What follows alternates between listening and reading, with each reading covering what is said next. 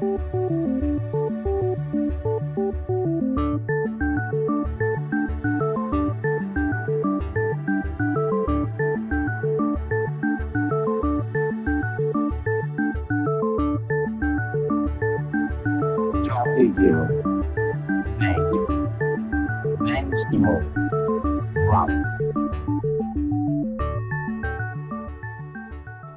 y bienvenidos a todos y a todas a este capítulo cero de Compilando Podcast.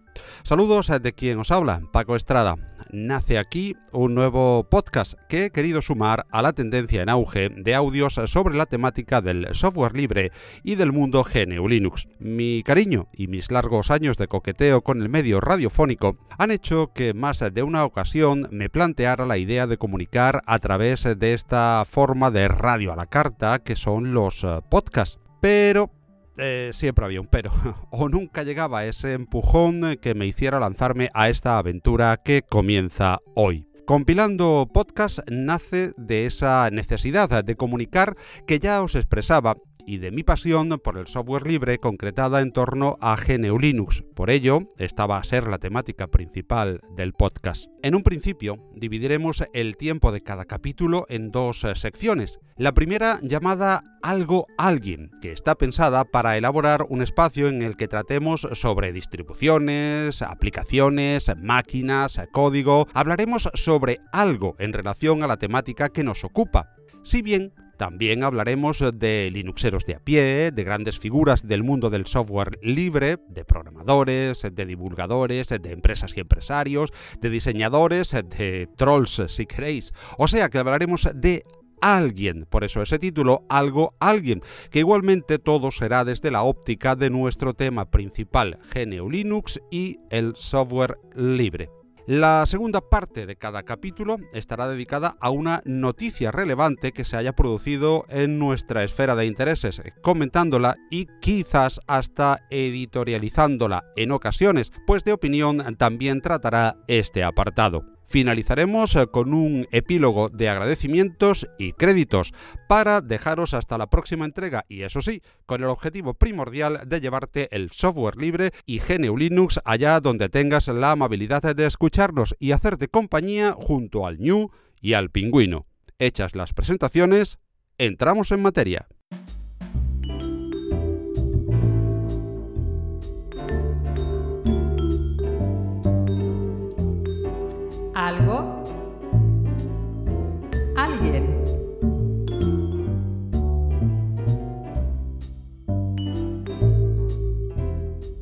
Y entramos de lleno en el primer apartado de nuestra edición de hoy con alguien.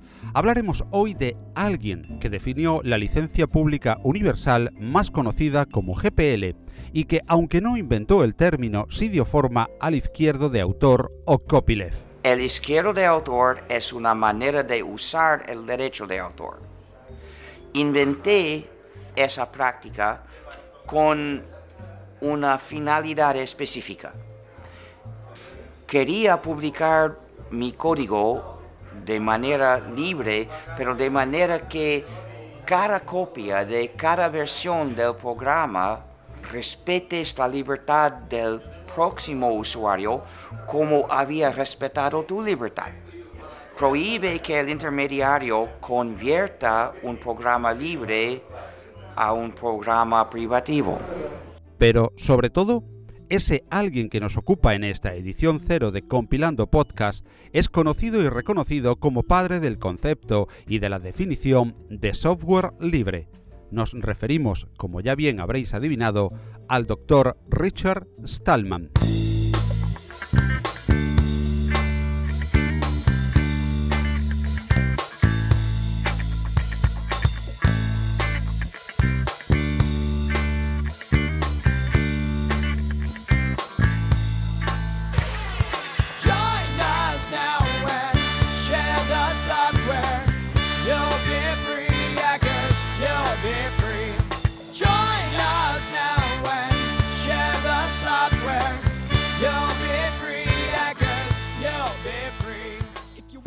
Richard Matthew Stallman nació en Manhattan, Nueva York, el 16 de marzo de 1953. hijo de un veterano de la Segunda Guerra Mundial y de una profesora de música de primer grado. El niño Stallman, según él mismo contó alguna vez, se crió en un ambiente familiar turbulento, sobre todo por el carácter al parecer hosco y agrio de su padre. No encontró realmente un ambiente familiar hasta que después del divorcio de sus padres se traslada a vivir a casa de sus abuelos en su temprana adolescencia. Este nuevo hogar le dura poco al jovencito Richard, pues en poco tiempo mueren casi consecutivamente sus abuelos. Quizás eh, por ello su nuevo hogar pasó a ser prácticamente el laboratorio de inteligencia artificial del MIT, donde llegó cursando el primer año de física en la Universidad de Harvard.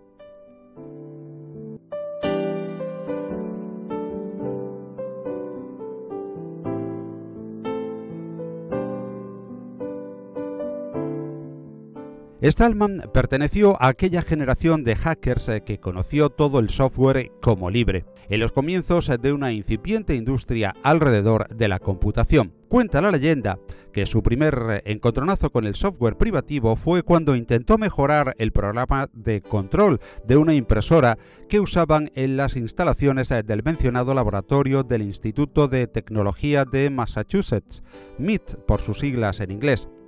Pues bien, esta impresora se atascaba, como todas, de vez en cuando, y tenían que cruzar un largo pasillo para reactivarla.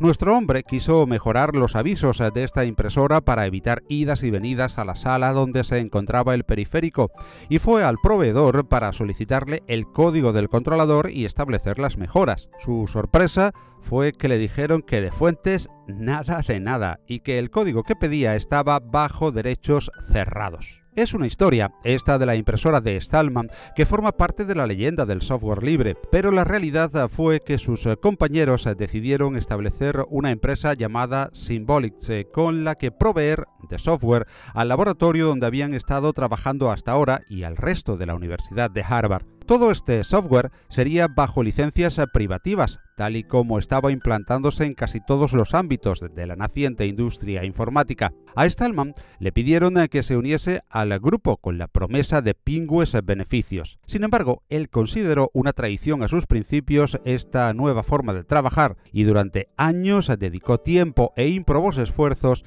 en escribir software sin licenciar que compitiera con el que escribían sus ahora compañeros de laboratorio perdió esta primera batalla y la universidad y el laboratorio compraron el software a Symbolics. Pero Stallman no se desanimó y el 27 de septiembre de 1983 anunció su proyecto para crear un sistema operativo libre al que llamó GNU, una alternativa libre al sistema Unix en el que se basaría sin ser este. Por ello, su nombre es un acrónimo recurrente, GNU is not Unix, GNU no es Unix. New le gusta a Stallman que lo pronunciemos en español. Poco tiempo después, creó la organización sin ánimo de lucro Free Software Foundation, Fundación del Software Libre. Desde allí, y como presidente, estableció las cuatro libertades del software. El software libre es el software que respeta la libertad del usuario y la solidaridad social de su comunidad. El software que no es libre se llama software privativo porque priva de la libertad a sus usuarios y los mantiene divididos e impotentes. Divididos porque cada uno es prohibido de compartirlo con los demás e impotentes porque no tienen el código fuente, por lo tanto no pueden cambiar el programa, ni siquiera pueden averiguar lo que realmente les está haciendo. Más específicamente, el software libre quiere decir que tú, el usuario, tienes las cuatro libertades esenciales. La libertad cero es la libertad de ejecutar el programa como quieras. La libertad uno es la libertad de estudiar el código fuente del programa y cambiarlo para que el programa haga lo que quieras. La libertad 2 es la libertad de ayudar a tu prójimo. Es la libertad de hacer y distribuir copias exactas del programa a los demás cuando quieras. Y la libertad 3 es la libertad de contribuir a tu comunidad. Es la libertad de hacer y distribuir copias de tus versiones cambiadas a los demás cuando quieras. Si el programa lleva estas cuatro libertades, es software libre, es decir, que su sistema social de distribución y de uso respeta tu libertad y la solidaridad social de tu comunidad. Pero, si una de esas libertades falta o es insuficiente, el sistema social del programa no es ético y el programa es software privativo. Pero durante los años 80 no estuvo operativo el sistema que desarrollaban Stallman y sus eh, colaboradores. La pieza que principalmente faltaba para que todo corriese adecuadamente era el kernel o núcleo. Y fue en 1991 cuando apareció un kernel que en el año 1992 se licenció bajo GPL y que vino a completar la obra del hacker de Manhattan desde tierras finlandesas. Nos referimos, como no, a Linux. Y cuando New fue casi completo, faltaba aún un componente esencial, el kernel. El kernel es el componente en el sistema operativo que suministra a los otros programas que ejecutan los recursos de la máquina. En el año 92, el señor Torvalds, desarrollador de un kernel privativo de nombre Linux, decidió libertar su kernel, haciéndolo software libre, con publicarlo bajo la licencia pública general de GNU, que es la licencia libre que había escrito yo. Entonces, luego Linux fue libre y la combinación del sistema casi completo GNU y el kernel Linux fue un sistema completo y libre en el año 92. Y seguimos usando este sistema y mejorándolo. Join us now and share the software. You'll be free. Hackers, you'll be free. Con el kernel de Linux Torvalds, el sistema operativo GNU Linux o GNU con Linux, siendo fieles a Stallman, se vio completo y se desarrolló sin descanso en diferentes entornos y distribuciones y así lo viene siendo hasta hoy en día, donde continúa su uso, expansión y continuo desarrollo.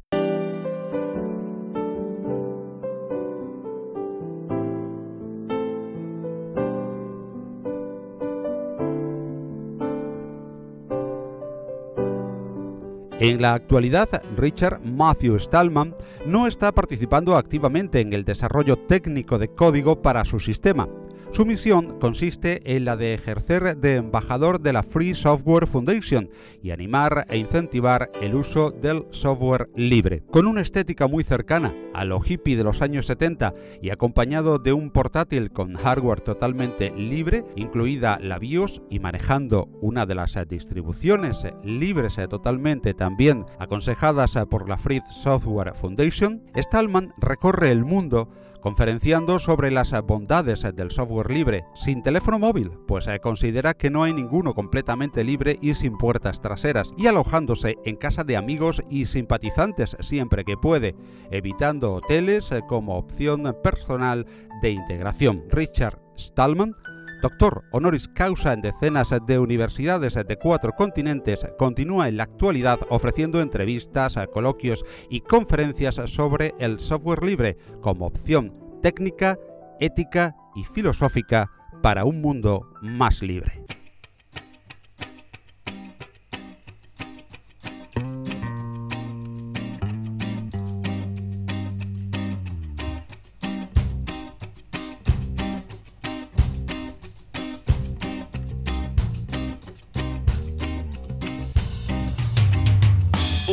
Y comparte el software en libertad.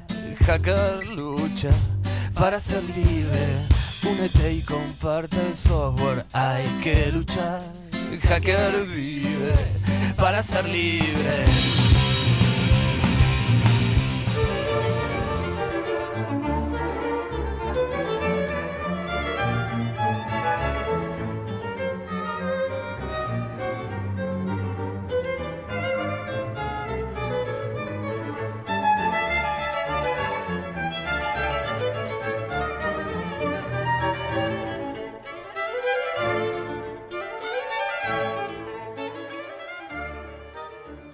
Y entramos en nuestra primera entrega de la noticia sobre el mundo del software libre y GNU Linux. En este apartado de Compilando Podcast vamos a tratar una noticia que a criterio de la redacción de este espacio sea interesante comentar por su repercusión, novedad, expectación o singularidad.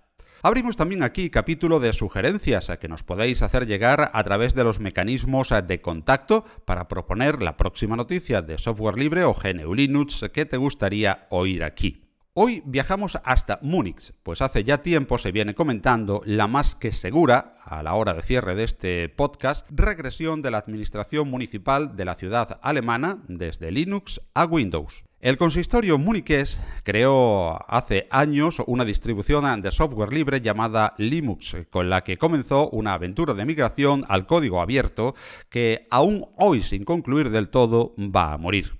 Es obvio que Microsoft tenía muy presente ese punto negro para ellos en una importante ciudad en pleno corazón de Europa y se han empleado a fondo para terminar imponiéndose en la administración muniquesa. A través de Accenture, una consultora con intereses comunes a la firma de Redmond, se publicó un trabajo de consultoría, a todas luces sesgado, que acompañado del traslado reciente de la sede alemana de Microsoft a las afueras de la ciudad bávara, han obrado el milagro en la, escasa, voluntad de los actuales mandatarios de Múnich y se vuelve al software privativo en una regresión paulatina que culminará en 2021. Entiendo que la principal razón de esta mala noticia es sin duda la presión que ejercen las grandes corporaciones sobre nuestros políticos que nos tienen acostumbrados, desgraciadamente, a velar por sus propios intereses a través eh, de los grandes sostenedores de sus sillones, que son los que desde sus consejos de administración manejan su cotarro, que al final es el nuestro. No debería haber en la administración pública y mucho menos en la educación pública ningún otro software que no fuese libre. Los motivos de transparencia, facilidad de auditorías, eh, flexibilidad, independencia y menores costes se unen a la no menos importante circunstancia de que toda inversión en mejora e implementación de software libre en los organismos públicos redundará como valor añadido en la sociedad, que tendrá un software utilizable y mejorado, gracias a que los eh, desarrolladores verían sensiblemente mejorada su labor con la inyección que supone el respaldo económico de la administración pública. Dicho de otra manera, el porcentaje de nuestros impuestos dedicado al software en nuestra administración tendría doble valor. Uno, el propio dedicado a esos programas y seguidamente la posibilidad de tener más y mejores aplicaciones libres desarrolladas y usables por los ciudadanos particulares debido al carácter del software libre. Pero desgraciadamente esto casi nunca es así. La mayoría de los intentos a que se han hecho hasta ahora, salvo honrosas excepciones, que las hay, no han cuajado y se han hecho bajo el modelo Mi Pueblex. Intentaré eh, decir o explicar por qué lo llamo así. Desafortunadamente la clase política, entre comillas con minúsculas y cursiva, nos tiene acostumbrados a estar más pendientes de sus bolsillos que de los nuestros y de sus intereses mucho más que el de los ciudadanos y a los hechos con los que cada mañana nos desayunamos en los juzgados de cada ciudad me remito. Poca voluntad ponen en si el software libre traerá o no beneficios económicos, sociales o morales. Esto último a muchos de ellos quizás ni les suene. Pero salir en la foto, contentar a una parte de sus votantes o posibles electores, callar unas bocas o el cada vez más de moda postureo sí es algo que les viene como anillo al dedo. Por esto, cuando a depende de qué políticos se les habla de crear una distribución de software propia con el escudo de la ciudad, un salvapantallas con una foto de la plaza y una portada con la bandera esta o aquella, la foto les encanta. Y se hace la distribución Mi Pueblex, que así la llamo genéricamente. El político de turno se hace la foto sonriente junto al DVD con la bonita imagen de mi Pueblex, un roll-up enorme a su lado con un pingüino incluido, muchas fotos y vídeos y un discurso que le han pasado sobre las bondades del software creado por su maravillosa administración. Luego, implementar ese software requiere un aprendizaje del funcionariado, una inversión inicial y de mantenimiento, actualizaciones, etcétera, etcétera. Y por otro lado, las empresas de software propietario achuchan más o menos dependiendo del renombre del lugar o institución. Finalmente, la escasa o nula voluntad de nuestro político de turno flaquea o directamente desaparece y el proyecto Mi Pueblex pasa a dormir el sueño de los justos. Entiendo que muchos de los promotores de este tipo de ideas eh, para la administración recurren con toda su buena intención a la estrategia Mi Pueblex eh, para convencer al politiquillo de turno, pero ¿realmente es necesario construir una distro de cada pueblo, ciudad, comunidad o colegio? ¿No sería mucho más sensato y hasta más barato recurrir a una de las distros consagradas y que en muchos casos tienen detrás el apoyo de una empresa acostumbrada en el ámbito empresarial a lidiar con soporte, formación y compatibilización con otros sistemas operativos? Podría haberse dado el caso, por ejemplo, en Múnich de haber tirado de Nobel y SUSE o su comunitaria, aunque fuese por amor patrio. Puede pensarse que eso sería en parte ceder demasiado a una empresa, pero igualmente podrían llegarse a soluciones ad hoc, donde parte de las funciones se orquestarían desde equipos de la propia administración y otras delegadas en las empresas.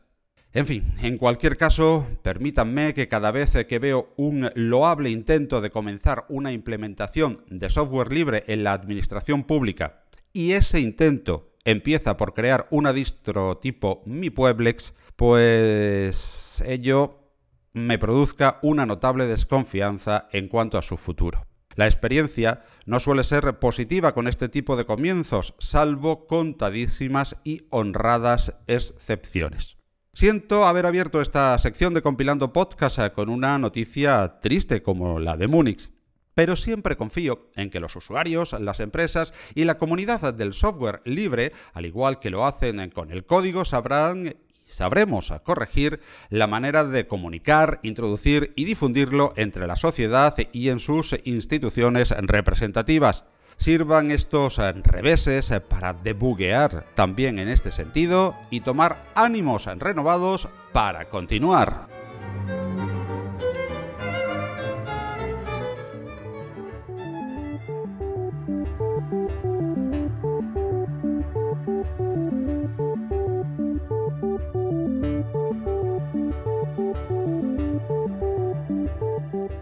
Y así llegamos al final de esta entrega de presentación de Compilando Podcast, apelando a vuestra comprensión por los errores cometidos y con la promesa de poner todo el empeño en corregirlos para posteriores ediciones. Quiero agradecer especialmente al equipo de podcast colaborativos de Kilal Radio su apoyo y ánimos para la realización de este espacio. A Sergio Tarteca por su inmensa generosidad al facilitarme el micrófono Yeti con el que os hablo.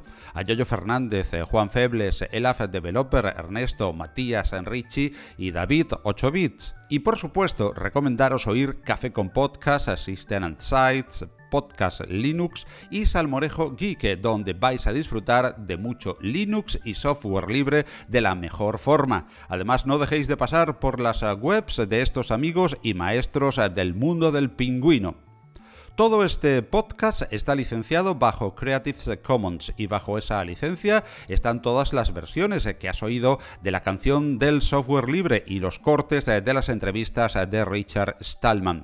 Las sintonías y resto de música se licencia de la misma manera y está producida por Kevin MacLeod para incompetence.com, donde puedes encontrarla.